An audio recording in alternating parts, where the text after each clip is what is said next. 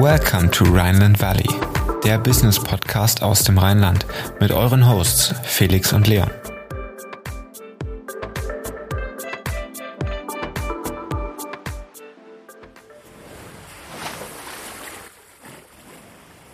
Herzlich willkommen im Rheinland Valley, der Business Podcast für zwischendurch. Heute mit Markus Diekmann. Er war bis Ende 2021 CEO von Rose Bikes, ist immer noch Gesellschafter und schlägt für 2022 weitere Wege ein. Er beschreibt seine Kernstärken in den Bereichen Strategie, Netzwerk, Inspiration und Coaching. Was er bei Rose Bikes erreicht hat und was für die Zukunft auf dem Plan steht, das erfahrt ihr jetzt im Rheinland Valley. Hallo Markus. Moin Moin und seit gestern Abend muss ich auch noch sagen, dass ich ein, ja, ab jetzt Karaoke-Sänger bin. Äh, unglaublich schlecht allerdings und ich habe auch verloren gestern Abend, aber mit voller Leidenschaft. Das werde ich beim der nächsten Interviewfolge dann auf jeden Fall noch mit reinpacken. Ähm, gucken, wie weit du dann fortgeschritten bist. Ähm, wir fangen an mit Rose Bikes. Was hat dich 2019 zu Rose Bikes gezogen? Bist du privat auch leidenschaftlicher Radfahrer? ich fahre, also es gibt ja immer so Hobbys, äh, das macht man zum ersten Mal und man merkt sofort, das wie gestern, ich werde wohl vermutlich nie ein großer Sänger werden und mehr als zwei Töne werde ich vermutlich auch nie treffen. Das war beim Radsport zum Glück nie so. Ich saß das erste Mal zum ersten Mal auf meinem Rad und habe gedacht, das Rad und ich, das passen schon ganz gut zusammen. Wir können mal viel um die Welt herumfahren. Äh, also das passt und das war auch schon immer meine Leidenschaft äh, und darum bin ich auch froh, dass ich mich äh, so viel mit dem Rad beschäftigen durfte in meinem Leben. Und äh, bevor ich zu Rose gegangen bin, war ich einer, äh, war ich in der Geschäftsleitung der Holding des zweitgrößten Fahrradherstellers der Welt, Axel. Und eigentlich hatte ich vor, ich, äh, ja, wie jedes große Unternehmen beschäftigte man sich auch mit dem Thema Digitalisierung. Wie können wir Vollgas geben? Wie können wir angreifen? Wie können wir den Handel dabei äh, perfekt mitnehmen und integrieren? Und ich dachte, weil ich pragmatisch bin, man muss einfach wissen, ich bin einfach ein Riesenpragmat. Äh, das heißt, ich dachte, scheiße, bevor ich das ganze Geld nehme, was wir als börsennotiertes Unternehmen haben oder hatten für so ein Projekt und ich das Ganze von null aufbaue, kaufe ich einfach einen, der das viel besser schon heute kann und dachte, ich kaufe einfach Rose. So, das war das war meine meine Idee, die ich mir so alleine im, im stillen Kämmerlein so heimlich ausgedacht hatte und dachte jetzt mal los. Dann bin ich ab nach Bocholt gefahren, habe gesagt, hi, ne, äh, hier ist ein Riesencheck. Ich hatte eben vor, euch zu kaufen. Ich muss das zwar noch äh, bei Axel absprechen, aber ich wollte schon mal vorhören, was ihr so denkt, wenn ja, wenn wir das so machen. Danach, nachdem wir euch gekauft haben, machen wir euch doppelt so groß und es geht voll ab und wir machen das alle zusammen mit dem Handel und yeah, right on was ich nur nicht wusste, das sind ja, und hätte ich natürlich denken können, ich ja selber aus Münsterland komme, die sind natürlich relativ stur gewesen und dachten, super Idee und wir lieben Vollgas und wir sind unglaublich ein sympathisches Familienunternehmen mit tollen Werten. Aber einer der Werte, die da nichts dazu zählen, ist uns einfach an ein tolles börsennotiertes Unternehmen zu verkaufen. Also, ihr seht, ich hatte keine Wahl, äh, weil wir wollten den Umsatz ja verdoppeln, das hatte ich mir ja vorgenommen. Und ich möchte immer gerne gewinnen in meinem Leben. Also habe ich gedacht, scheiße, da muss ich einfach zu denen gehen, dann müssen wir es zusammen machen. Tja, und so kam ich zu Rose. Alles klar, jetzt ähm, bist du ja seit dem 1. Januar 2022 dann raus aus der äh, Geschäftsleitung bei Rose. Was hält dich trotzdem noch bei Rose als Gesellschafter, abgesehen von den Anteilen natürlich? Ähm, warum hast du so eine tiefe Verbindung zu dem Unternehmen? Es liegt auf jeden Fall nicht daran, dass ich einen unglaublichen tollen Personalrabatt auf jedes Bike bekomme und darum mittlerweile sieben Stück hier habe. Also nicht, dass einer denkt, ich mache es nur deshalb, Nein, ich finde, Rose ist ein ganz, ganz besonderes Unternehmen. Also ganz, ganz tolle äh, Inhaberfamilie, mega Team. Und das mache ich jetzt nicht opportunistisch, das sagen auch viele. Und, äh, und ich denke, jeder, der mich kennt, der weiß auch, ich würde auch sagen, wenn ich sie blöd finden würde. Also von der würde ich das auch ehrlich sagen. Ich würde es nur politisch korrekter ausdrücken. Nein, es ist wirklich unglaublich. Und was macht das so unglaublich? Ein Unternehmen, was in Bocholt, mitten im Münsterland. Viele in Deutschland kennen nicht mal Bocholt. Was dort gestartet ist, mit einem kleinen Fahrradladen, der im Winter Kamine, im Sommer Fahrräder verkauft hat. So. Und damit sein Geld verdient hat. Markenübergreifend. Dann auf die Idee kam in den 70ern, 80ern, wir kaufen mal erste Bikes aus Asien ein, Japan und bringen Rennräder aus Japan dann nach Deutschland, Elemente, Komponenten aus Asien, äh, bauen die hier zusammen und machen da was Cooles raus und das Ganze aus Bocholt statt einfach nur markenübergreifender Händler zu sein, das finde ich schon enorm. Also so eine Transformationsfreude. Dann aber festzustellen, in Bocholt, das ist super, aber wie erreichen wir Deutschland? Wir faxen alle Sportvereine an und informieren die Leute, dass wir hier tolle Räder haben. Also den nächsten Transformationsschritt in kürzester Zeit zu gehen, dann daraus zum Katalog und zur Bibel des Rennradsports zu werden, das musst du erstmal schaffen. Das sind krasse, ich meine, Kern-DNA war einfach kleiner Händler, nichts gegen kleine Händler, also lass uns sagen, Händler, wir streichen klein, weil tolle Macher, aber Händler aus Bocholt kommt auf die Idee, die Bibel im Rennradsport. Das ist so ein Kulturwandel und so ein Change, der ist, der ist wirklich einfach Hammer. Dann zu sagen, okay, das reicht auch alles nicht, wir machen gleich weiter und wir werden 1997 den Schritt ins Internet wagen, wenn auch ehrlich gesagt es damals ziemlich hässlich aussah, aber diesen Geist zu haben, das zu tun und auch voll durchzuziehen, dann daraus auf die Idee zu kommen 2010, hey, wir hören immer noch nicht auf, wir machen die nächste Transformationsstufe und werden zum echten Brand und schaffen das Rose Bike Brand neben dem markenübergreifenden Handel. Das ist wieder eine ganz krasse äh, Transformation. Dann zu sagen, obwohl wir schon so erfolgreich sind, obwohl wir so transformationsfreudig sind, obwohl wir so ein cooles Team haben, holen wir uns noch mehr Leute dabei, wie den Markus und wie, wie zig andere Leute, wie Sarah, Tim, Sepp, Daniel und bitte nicht sauer sein, wenn ich jetzt vergessen habe. Ich könnte noch ganz viele andere, die auch mindestens genauso äh, ja, zu erwähnen es äh, gelten würde. Aber aus Zeitgründen ich das nur nicht mache, nicht dem Respekt wegen. Also, die noch trotzdem zu holen und zu sagen, wir müssen noch schneller, wir müssen noch weiter nach vorne.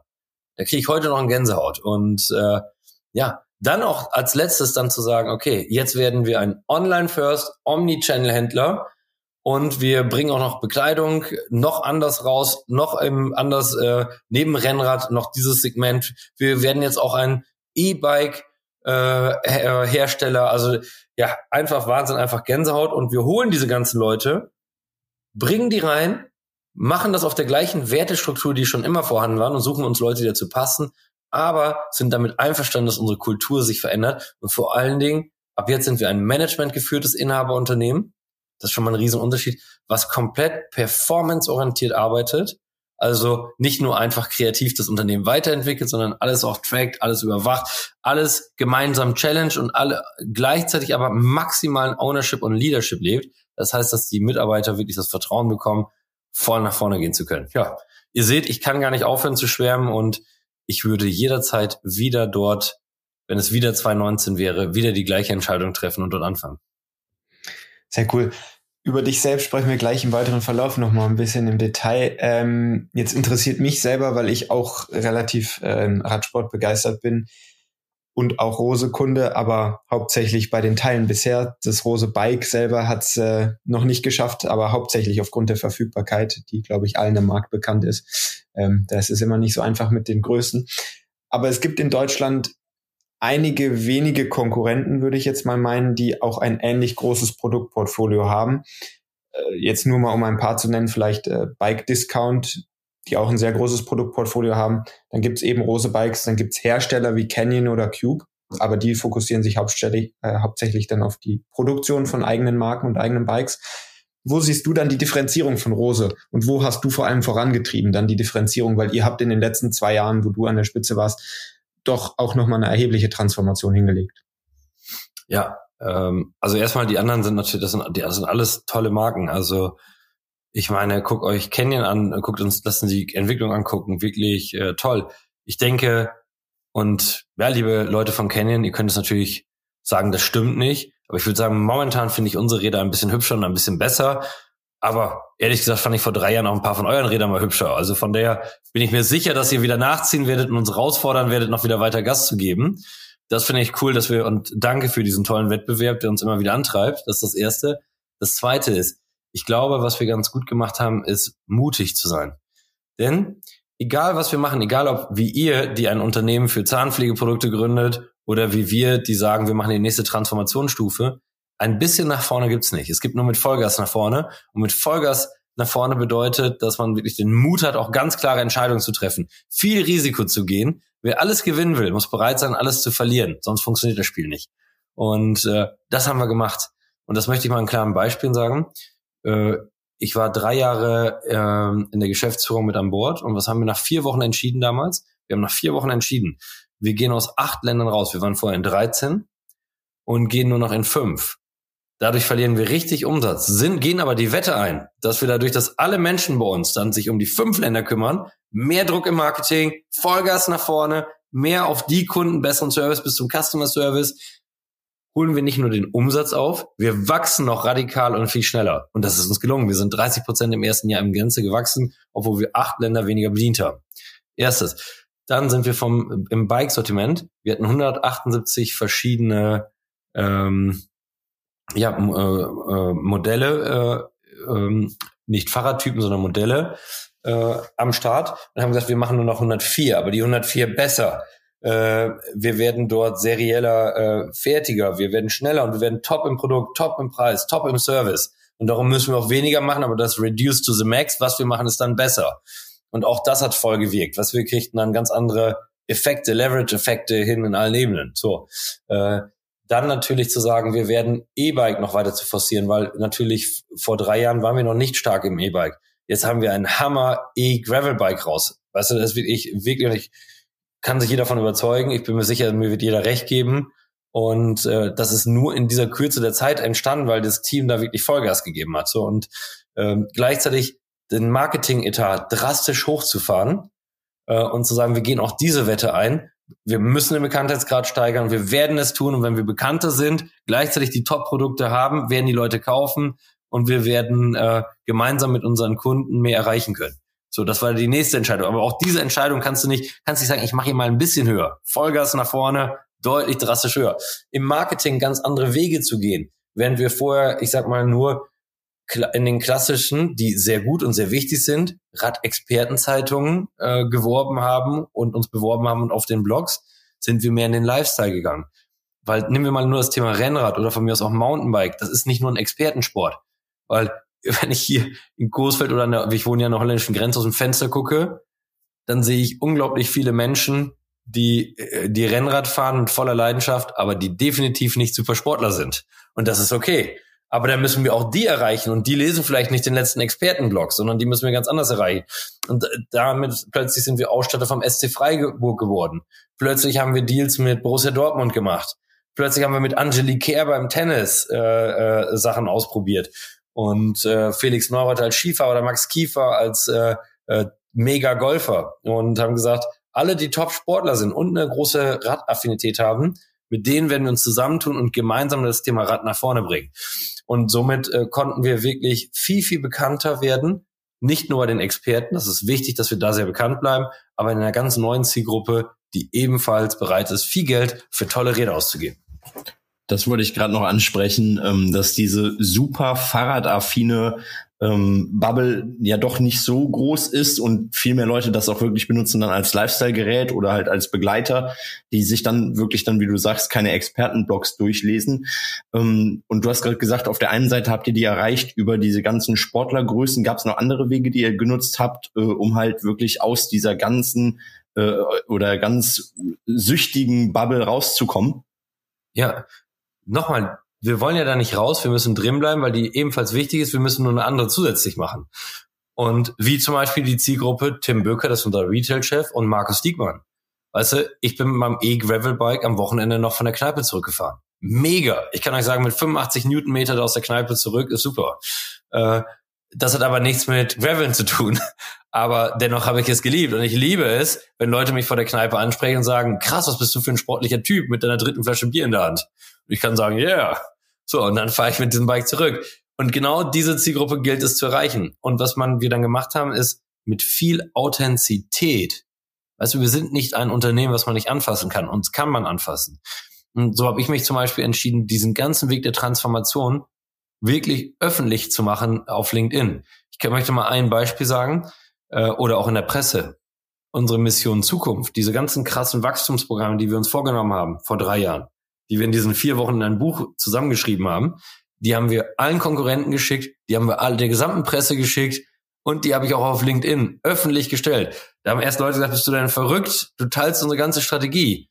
Aber dabei müssen wir lernen, nur eine Idee zu teilen, ist noch nicht gleich umgesetzt, sondern ich war mir sicher, wir haben das coolere Team, die Macher, die das schneller, einen Schritt schneller machen und wir stehen dazu und jeder kann uns auch messen und jeder kann auch sagen, ein Teil davon habt ihr nicht erreicht. Und dann haben sie auch recht, dann müssen wir daran weiter arbeiten. Und äh, ich glaube, das ist der neue Zeitgeist. Das hat uns geholfen, dass zum Beispiel Posts von mir heute auf LinkedIn, was immer Leute unterstützen. Äh, bei mir ähm, gucken sich im Durchschnitt meine Posts äh, so zwischen 70.000 und 150.000 Menschen an.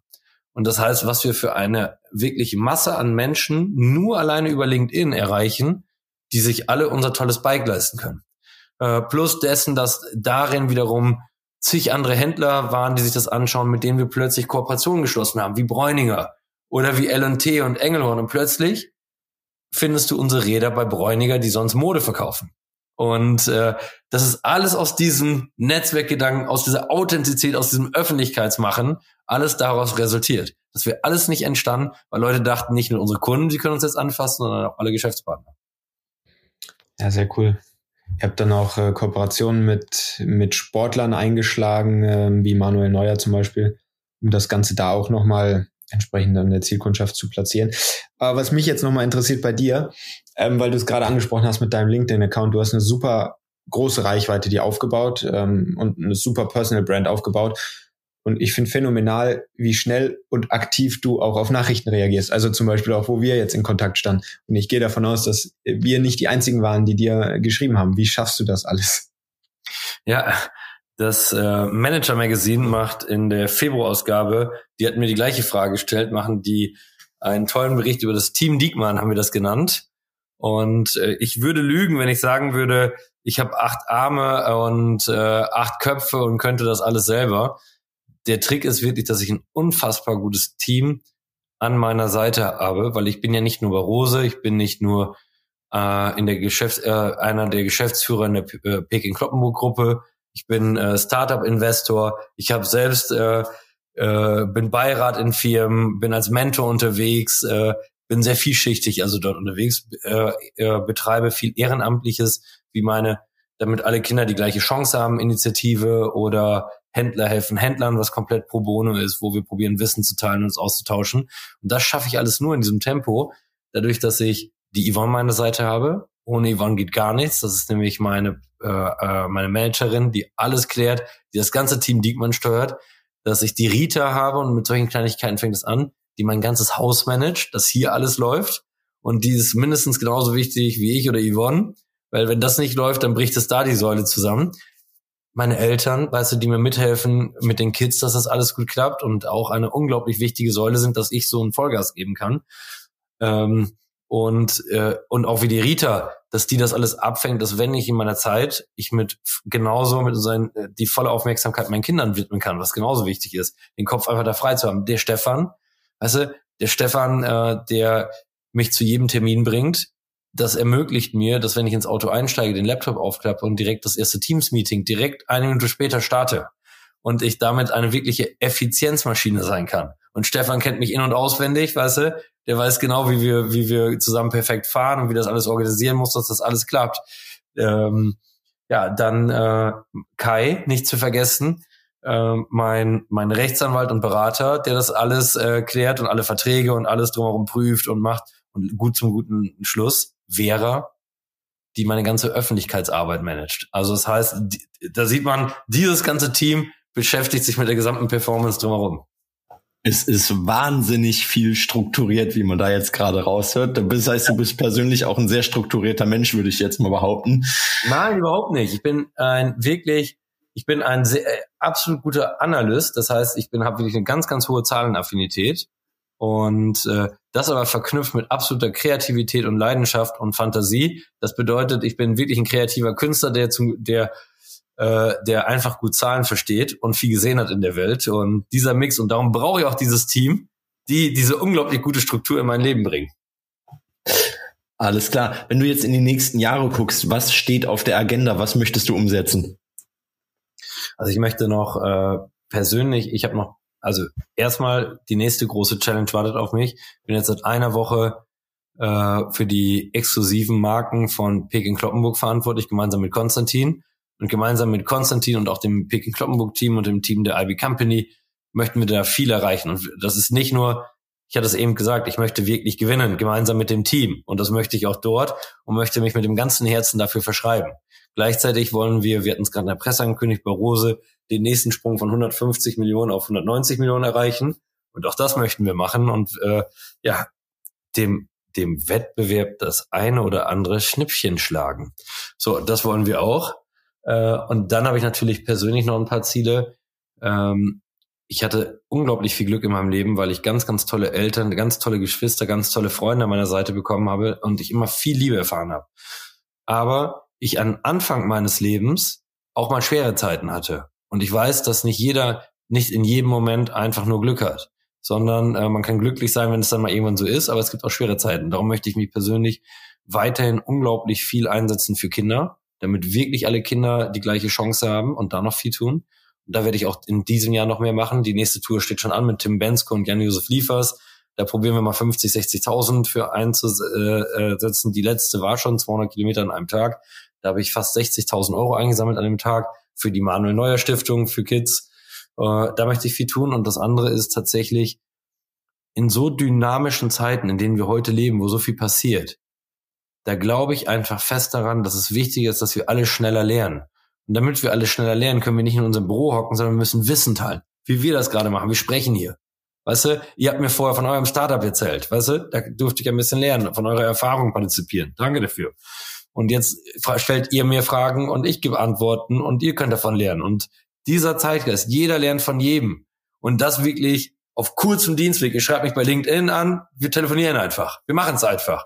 Ohne großes Bim Bam Bum drumherum. Einfach mal machen. So.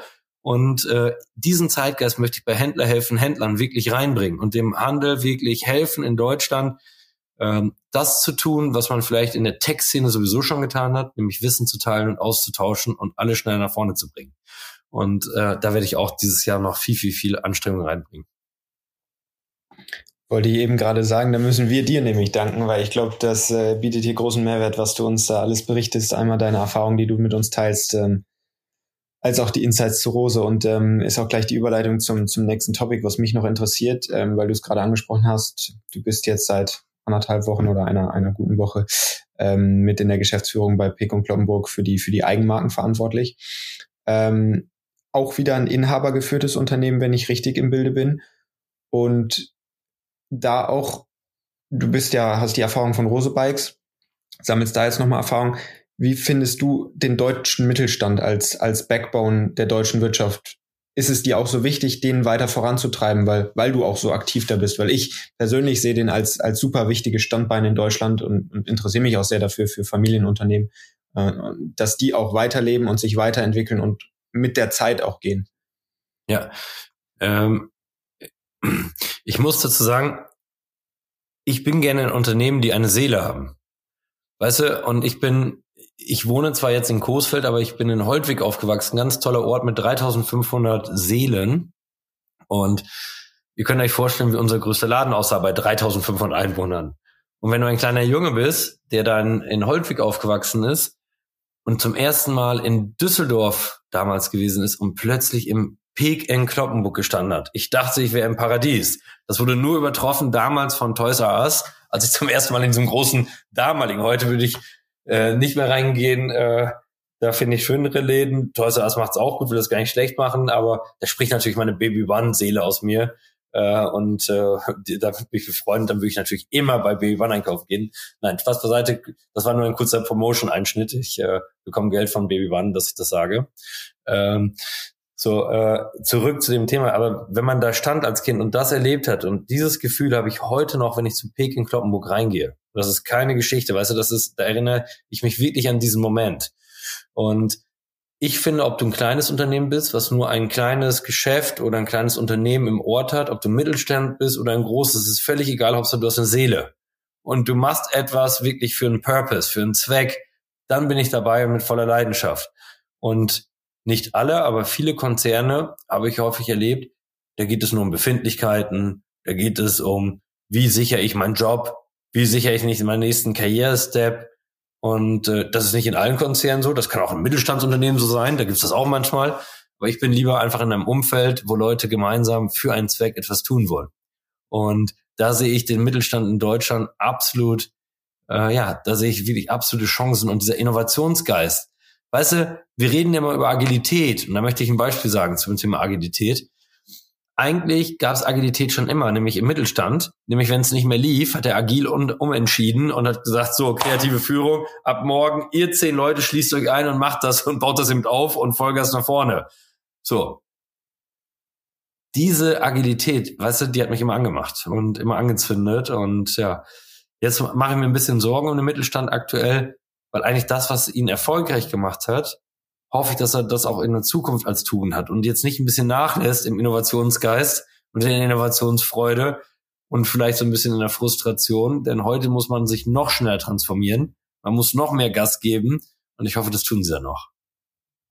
Aber interessant, dass du auch gerade das sagst mit Pik und Kloppenburg, weil die, dieselben Emotionen habe ich auch, wenn ich in Pik und Kloppenburg reingehe. Wir haben den nächsten in Köln und da haut einen dieses Gebäude auch schon um, das sie damals gebaut haben. Das ist auch schon ein paar Jahre her. Es ist ein eiförmiges Gebäude. Ich weiß gar nicht, ob das immer so ist oder ob das nur in Köln so ist. Und auch da, wenn du das schon außen schon siehst, hast du schon die Emotionen und denkst, was ist denn da drin und willst da eigentlich reingucken und, und äh, halt erfahren, was, was genau verkauft wird oder was in dem Gebäude alles passiert und auch von innen die, die Architektur ist wirklich äh, unfassbar. Ähm, es geht auch um deine Karriere. Was würdest du jungen Leuten mitgeben, wenn du jemanden begleiten würdest? Welche Tipps kannst du geben, um erfolgreich zu werden? Ja, do what you can do best and outsource the rest. Damit würde ich immer als erstes anfangen. Und damit meine ich, weißt du, ähm, wenn man jung ist, ne, das kann auch einem älter passieren, aber wenn man jung ist, dann hat man vielleicht, ich kann das zumindest von mir sagen, ich hatte, weil ich viel Liebe erfahren habe, hatte ich immer schon ein gutes Selbstbewusstsein aber du hast ja häufig nicht das gute Selbstvertrauen. Also ich wusste mit 18 nicht, was ich so richtig kann. Außer jetzt vielleicht in manchen Sportarten. Aber ansonsten äh, hatte ich schon mir Sorgen gemacht, werde ich das im Job mal gut machen? Werde ich das im Studium mal gut machen? Ich wusste es nicht. Ne? Und äh, dann habe ich eine Ausbildung gemacht zum Steuerfachangestellten. Und äh, mein Papa war ganz glücklich, dass ich das gemacht habe, weil er gesagt hat, Steuerfachangestellte, die braucht man immer. Super, dass du das machst, da hast du einen ultrasicheren Job. Aber ich hatte euch eben erzählt, ich kann zwar gut zahlen, aber bin eigentlich ein kreativer, fantasievoller Kopf. Das passt nicht so gut zusammen. Verstehst du? Das passt überhaupt nicht zu meinen Stärken. Das heißt, ich war, komm, wir nennen es, ich war talentlos als Steuerfachangestellter. Komm, ich gebe es zu, ich war talentlos. So. Jetzt stellt mal vor, ich hätte diese Entscheidung getroffen, hätte gedacht, Mist, ich muss härter an mir arbeiten, um ein richtig guter Steuerfachangestellter zu werden, was andere viel, viel besser können, was anderen auch wirklich mit ihrem vollen Herzblut machen. Und ich hätte mir richtig den Arsch aufgerissen, ich hätte keine Karriere gemacht mit der Entscheidung, da wegzugehen, etwas ganz anderes zu machen, äh, dann äh, eine Werbeagentur zu gründen als erstes, weißt du, dann äh, wirklich was, hat überhaupt nichts miteinander zu tun. Da habe ich erstmal gespürt, was ich kann, weißt du, die Leidenschaft gepackt, das zu machen, das zu tun. Und plötzlich wurde ich richtig gut und Leute merkten das. Es, und es war mir leicht, es war gar keine Arbeit für mich. Weißt du, wie ich das meine? Dann ähm, meine Lernfreude und von anderen lernen zu dürfen, das dann da mit einzubringen und immer weiter zu denken. So. Und jeder wird spüren, egal, das ist auch bei Musik so, das ist bei Sport so, äh, und das ist im Beruf genauso. Jeder spürt relativ schnell, wenn ihn etwas anzündet, eine Tätigkeit oder nicht. Und konzentriert euch überhaupt nicht auf eure Schwächen. Seht nur zu, dass sie nicht schwächer werden. Kümmert euch nur um eure Stärken. Genauso wie ich in meinem Leben nie ein guter Projektmanager werde, äh, werde ich auch nicht. Danke, Yvonne, das machst du und darum bräuchte es auch nicht. Und Yvonne wird aber nie ein richtig guter Impulsgeber für den nächsten kreativen Schritt. Und Yvonne sagt, danke Markus, das machst du. So teilen wir uns das auf. Und äh, aber anders funktioniert's nicht. Und somit sind auch alle gleich wichtig. Aber nochmal, ihr müsst das Selbstvertrauen haben zu tun. Und hätte ich damals auf meinen Lehrer gehört, ich will euch danach, ich will euch da gar nicht langweilen mit, aber weißt du, ich war auf der auf dem Wirtschaftsgymnasium, hat mein Lehrer gesagt, mein Klassenlehrer, Markus, du hast kein Talent für BWL, äh, Wert Reise Verkehrskaufmann. Das hat mich ziemlich getroffen, weil ihr müsst wissen, ich hatte mir schon seit ich 16 bin damals die Wirtschaftswoche und das anders als heute war, damals war die Wirtschaftswoche das absolute Nonplusultra. Es gab gar nicht so viel und noch keine Blogs. Wirtschaftswoche ist immer noch gut, aber damals war es Nonplusultra. Und ich habe es immer gelesen, weißt du, und ich habe immer allen Unternehmern zugehört. Ich hatte nur eine eigene Meinung da drauf. Aber der hat das einfach gesagt, einfach so raus, einfach bewertet. Weißt du, stell mal vor, ich hätte auf den gehört. Ähm, und äh, weißt du, dann hat mein Papa, weißt du, der mir unglaublich viele gute Tipps gegeben hat, aber in dem Fall nicht, hey, das ist ein super guter Job, bleibt da mal. Stell dir mal vor, ich hätte auf ihn gehört und er hat mir das letztens, letzte Woche das schönste Kompliment gemacht, was er mir jemals gemacht hat. Gut, dass du in dem Punkt nie auf mich gehört hast. So, sondern, und wie oft kommt das vor? Wir haben eine geile Idee, wir wollen was machen und andere entmutigen einen dazu, das, das zu tun. Und hört bloß alle nicht. Hört nicht auf die Lehrer. Hört nicht auf alle, die euch, äh, wenn ihr spürt, das ist das Richtige, dann gebt Vollgas. Aber denkt dran, wer alles gewinnen will, muss bereit sein, alles zu riskieren. Ja. Sehr gute Punkte, die du da ansprichst. Ähm, kann ich auch für mich selber jetzt erstmal direkt, glaube ich, auch anwenden und große Learnings mitnehmen. Ich meine, ich bin jetzt 23, Felix 24. Ähm, ich stehe gerade kurz vor Abschluss meines Masters, also stelle mir da die große Frage, what's next? Ähm, what to come und ähm, bin da auch gerade so ein bisschen in der Findungsphase, habe da die letzten zwei Jahre oft drüber nachgedacht, äh, Generalist, Spezialist, wo du jetzt gerade auch angesprochen hast, die Differenzierung, Yvonne kümmert sich dann ums Pro Projektmanagement bei dir, wo ich auch lernen musste in den letzten zwei Jahren, es gibt Leute, die sind einfach Spezialisten in ihrem Gebiet, das ist auch gut so, und ich kann nicht alles perfekt und ich muss mich auf das fokussieren, was ich gut kann. In meinem Fall jetzt auch analytisches Denken und ähm, oder, oder generell analysieren und, und Zahlen und generell dann mag ich sehr gerne Geschäftsmodelle zu analysieren, zu verstehen und äh, zu entwickeln. Aber man kann eben nicht alles gut und ähm, ich glaube, das ist ein sehr wichtiger Punkt. Ähm, wie stehst du da auch Generalist und Spezialist? Was ist da so deine Meinung? Ja, du kannst das, du kannst äh, das ganz einfach beantworten. Äh, nehmen wir mal Management. Früher im Management war immer so die Auffassung, komm, wir CEOs, wir Geschäftsführer, wir sind unglaublich wichtig und man muss uns auch bei allem immer um Rat fragen, weißt du? Und damals konnten, haben die auch über, bei allem immer mitgeredet. Daran glaube ich heute nicht mehr. Äh, also ich glaube, diese Zeit des Management-Typus ist vorbei. Ich denke, dass ich immer ein breites Wissen mir aufbauen muss als Generalist in meiner Aufgabe und viel gesehen zu haben, weil ich sonst gar nicht mitreden kann und es gar nicht grundsätzlich verstehen kann. Ich muss mich aber bei dieser Geschwindigkeit, die wir heute in, den, in den Märkten haben, darauf verlassen, dass ich tolle Spezialisten habe, wie Sarah Volkmann, das ist unser, ist unser Director E-Commerce bei Rose, weißt du, die hat von ähm, Performance Marketing viel mehr Ahnung als ich. Was soll ich da jetzt immer kluge Ratschläge geben? Das weiß sie sowieso besser. Weißt du, und äh, ich bin aber der, der, äh, der, der ihr Sparingspartner ist für Austausch, der ihr Motivator ist, in anderen Dingen durch den generalistischen Blick das zu einer Klammer zurückführt äh, und sie kann sich darauf verlassen, dass ich mutig genug bin, Entscheidungen für sie zu treffen. So. Aber genauso verlasse ich mich darauf, dass die ihren Job viel, viel besser kann als ich und ich ihr da nichts sagen kann und ich ein bisschen von ihr mitlernen darf. Ja, ja, absolut. Also genau das äh, würde ich jetzt für mich auch mal so, so transformieren oder auf, auf mich selbst anwenden. Bei mir ist auch immer wichtig, so gut es geht, alles zu verstehen und, und mitreden zu können. Aber zum Beispiel da, um, um auf das Beispiel unseres Online-Shops zurückzukommen, habe ich auch mittelfristig gemerkt, dass im Performance-Marketing, ich bin kein Experte. Ich kann dir nicht sagen, wie man es genau richtig macht. Ich will es nur verstehen und auch analysieren können, um dann die Strategie entsprechend vielleicht zu entwickeln. Aber ich bin nicht der perfekte Experte, um es anzuwenden. Und ähm, genau da muss man dann seine Felder mit seinen Fähigkeiten finden und auch, auch anwenden. Finde ich sehr gut. Dann im nächsten Schritt die Überleitung. Felix. Jawohl, ich bin bereit und wir würden jetzt in die Kategorie Private Insights starten. Wir haben sechs Fragen für dich vorbereitet, drei unternehmerische und drei privatere. Und wenn du bereit bist, dann fangen wir direkt an. Ja, und liebe Zuhörer, ich kenne sie wirklich nicht. Also ich bin genauso gespannt wie ihr, welche Fragen ich jetzt gestellt bekomme. An der Stelle auch noch. Die, die erste will ich auch schon beantworten. Ich trage nur Boxershorts von der Firma Snox. von denen hast du jetzt auch Geld bekommen, ne? Ich bin, äh, das ist ein sehr wichtiger Punkt hier mit, mit, mit Johannes ist auch noch ein Aufruf. Also, wenn wir ja. den nochmal reinkriegen, ich glaube, du bist da ganz gut vernetzt. mit ihm auch nochmal zu quatschen, ist, glaube ich, auch immer ein, immer ein Gespräch wert. Was ich auch noch sagen wollte, ist, keiner unserer Gäste kennt die Private Insights Fragen vorher. Ja, sehr gut. Also starten wir mal rein. Ähm, wenn du heute selber nochmal gründen müsstest oder würdest, gibt es einen Bereich, der dich besonders reizen würde? Ja, es gibt mehrere Bereiche. In der Mobilität würde ich immer noch was gründen, äh, denn ich glaube, wir brauchen die Mobilitätswende, finde das super spannend und äh, ja, da kann, da sehe ich noch viel, viel, äh, viele Segmente, die mir da echt Spaß machen würden. Das ist das eine. Ähm, das zweite ist, ich würde in, im Tech-Bereich auch gerne irgendwann noch mal was machen. Mir ist noch nichts Gescheites eingefallen, aber ich denke zum Beispiel immer an den Recruiting-Markt. Weißt du, ich meine, niemand will sich heute mehr bewerben, braucht auch keiner mehr. Wenn du dreimal pro Woche bei LinkedIn angeschrieben wirst, ob du einen neuen Job haben möchtest, brauchst du dich nicht bewerben. Gleichzeitig zwingen wir unsere Mitarbeiter heute immer noch so ein dummes Zeug äh, bei der Bewerbung einzureichen wie ein CV. Äh, Lebenslauf, weißt du, da muss sich da einer vorbereiten, muss das, und ich denke immer, schrecklich. Äh, wer soll das denn alles tun? Und irgendein Tool zu bauen, was diesen Prozess, ich stelle mir vor, wo vielleicht äh, Leute ähm, nur ihren nächsten Karrieresprung sich gar nicht bewerben, sondern nur sagen wollen, wo wir uns jetzt nächstes hin, stellen das ein.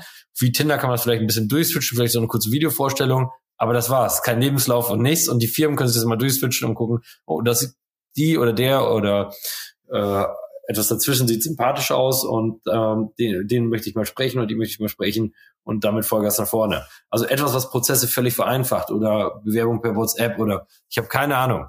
Dann äh, also da in diesem Bereich würde ich was gerne machen. Ich äh, kann leider immer nur Dinge, die sich mit dem Handel oder mit Herstellung beschäftigen. Äh, ich würde gerne auch in der Medizin äh, der nächste BioNTech werden, aber kann ich einfach nicht und darum bleibe ich lieber auf der Konsumerseite.